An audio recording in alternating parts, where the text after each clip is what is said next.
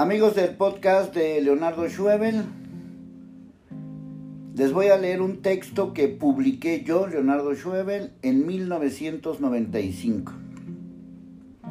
Ese año, 1995, se cumplían 90 años de la primera publicación de un poema conocido de Ramón López Velarde.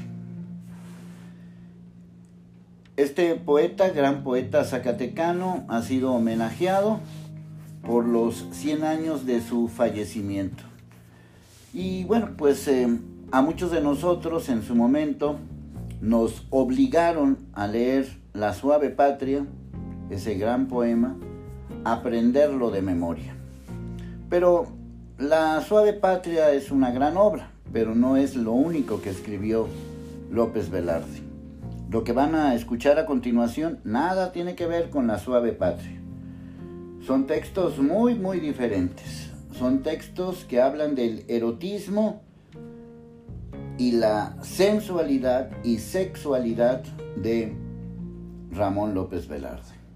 Así que en homenaje a este gran poeta, a quien leí muchísimo en aquellos años, estaba yo muy metido en la poesía, lo leí mucho, me lo aprendí mucho y conocí mucho de su obra y mucho de su vida.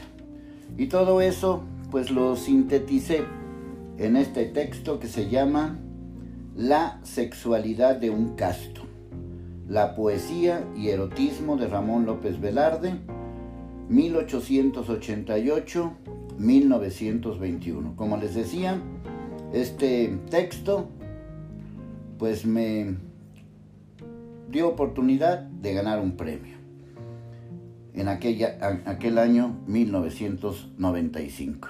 Así que pues ahí les va este texto que espero que les guste. Fue publicado hace muchos años y bueno, qué bueno que pude rescatarlo. Ahí les va. La sexualidad de un casto. La poesía y erotismo de Ramón López Velarde, 1888-1921, por Leonardo Schweber. Fue de la índole de los enamorados. Apunta José Luis Martínez en Obras, libro escrito sobre el poeta zacatecano. López Velarde murió a los 33 años. Hay quienes dicen que se suicidó o se dejó morir y otros afirman que contrajo neumonía y la pleuresía por el frío de la madrugada de junio de 1921 a la 1.20 de la mañana por discutir sobre Montaigne provocó su muerte. En lo que sus biógrafos concuerdan, en su mayoría, es que el buen Ramón murió casto. Guardaré los marchitos azares entre los pliegues del nupcial vestido. Escribió a los 17 años en su primer poema publicado, conocido, el cual cumple ahora 90 años. 1905 a un imposible Aguascalientes. Y al parecer, así, enlutado, forjó su destino sexual. Si por sexualidad entendemos al grupo de sensaciones experimentadas en todo el cuerpo, desde el nacimiento a la muerte, y por erotismo a la expresión de excitación, sublimación y realización del acto sexual por medio del amor, la obra del jerezano está llena de alusiones sobre esta condición tan humana. Sexualidad con erotismo. Ninguno de sus poemas cuenta una experiencia erótica consumada. Eso dice José Luis Martínez. Entre el amor y el placer, inmerso en una sexualidad erótica que incluye las construcciones mentales alrededor de esas experiencias, combatió a sí mismo con sus demás intereses. La política, se afirma que fue él quien redactó el plan de San Luis, que publicó Francisco y Madero, y su otro interés, la religión. No cayó, tal vez resignado, en aquel tremendo pecado de la fornicación, interpretado como el darle más amor al cuerpo que al espíritu. Una lucha del egoísmo divino de no dar a alguien lo que es de Dios. Pero esa cantidad de cuerpo no la trasladó a sus versos. Dormir en paz se puede sobre sus castos senos de nieve por oír anhelante las pulsaciones de tus nervios flojos y el rumor de tu pecho palpitante. Me está vedado oír en los latidos de tu paciente corazón, sagrario de dolor y clemencia, la fórmula escondida de mi propia existencia. Tú no sabes la dicha refinada que hay en huirte, que hay en el furtivo gozo, de adorarte furtivamente, de cortejarte más allá de la sombra. Dormida por las centurias en un bosque opulento, despertarás a la blanca caricia de mis manos.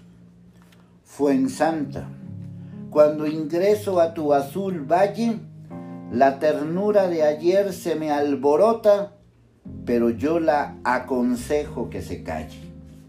Mi corazón es una cuerda rota y el rumor de tu pecho palpitante en mi pasión quisiera. Al sujetarme con tus guantes negros, me atrajiste al océano de tu seno y nuestras cuatro manos se reunieron en medio de tu pecho y de mi pecho, como si fueran los cuatro cimientos de las fábricas de los universos. Estas son solo una breve selección de todo aquello impregnado de amor, sexo, erotismo en la obra de López Velarde. Pero el sabor constante es el de lo frustrado en todas las formas que incluía el mundo de los deseos, decía José Luis Martínez. En tu entorno hay muchos vestigios, muchas ellas. Fuensanta, Josefa de los Ríos, 1880-1971 la maestra normalista de literatura Margarita Quijano, la de los guantes negros, diez años mayor que él, la potosina María Magdalena Nevares, Eloísa Villalobos, la del largo nombre de remota novela, Teresa Toranzo, Genoveva Ramos Barrera, la del piano, a la que debió la insana costumbre de hablar solo. Josefina Gordoa, Susana Jiménez, Margarita González, Fe Hermosillo, Virginia Pedrazzi.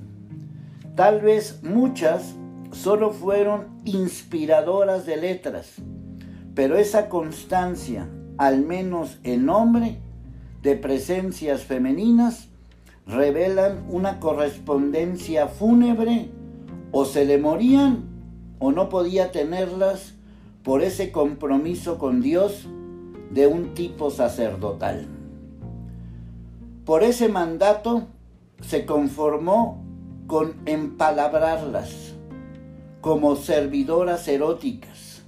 Y si bien aquellas mujeres se convirtieron en inalcanzables, López Velarde se presagió su propia condición al apuntarse como enfermo de amorosa consunción.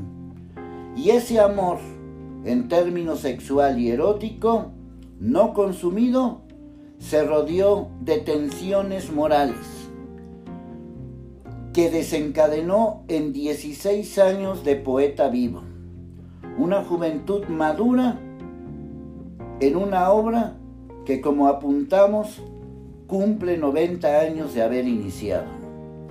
Sacristán fallido, político traicionado, poeta con mayúscula. López Velarde enfrentó con dureza su suave patria, su propio cuerpo, que posiblemente no quiso conocer lo que él mismo definió como un día quise ser feliz por el candor. Sin embargo, situados en un espacio y tiempo donde reside la inmortalidad, pocos, como Ramón, pudieron describir aquello que nos continúa y prevalece la sexualidad, que con la característica del erotismo nos define en una condición que el sexólogo Eusebio Rubio publica. México dice, bueno, aquí me equivoqué, pero lo leer otra vez. Sin embargo, situados en un espacio y tiempo donde reside la inmortalidad, Pocos como Ramón pudieron describir aquello que nos continúa y prevalece, la sexualidad, que con la característica del erotismo nos define en una condición que un sexólogo de nombre Eusebio Rubio califica de especialmente humanas. Así, el buen Ramón, que no supo o no quiso enfrentar el, maldad, el mandato divino, encontró lo que buscó, amores castos por la senda del camino. Solo tú le respondiste al doliente peregrino. Bueno, hay con algunas fallitas al final, pero bueno, más o menos para que se den una idea del tipo de poesía erótica que escribía el buen Ramón. Ramón López Velarde. Yo me quedo con esta, con esta, con este poema, con este verso, la insana costumbre de hablar solo. A ti te debo la insana costumbre de hablar solo. Bueno, ahí está, más o menos. Ahí me falló un poquito al final la lectura, pero pues em, espero poder poner este texto en alguna forma para que lo puedan leer. Para mí es muy importante porque Ramón López Velarde fue una influencia muy especial para mí. Lo leo, lo leí en su momento, lo estudié y la verdad me parece un gran poeta. Más allá de la suave patria, que es una gran poesía, pues quise recordar con sus propias palabras eróticas sensuales, sexuales, la naturaleza de este gran hombre, que, casto o no casto, es uno de los grandes poemas, poetas, es uno de los grandes poetas de la historia. Bueno, ahí se los dejo y gracias. Fue muy largo, pero bueno, espero que les haya gustado.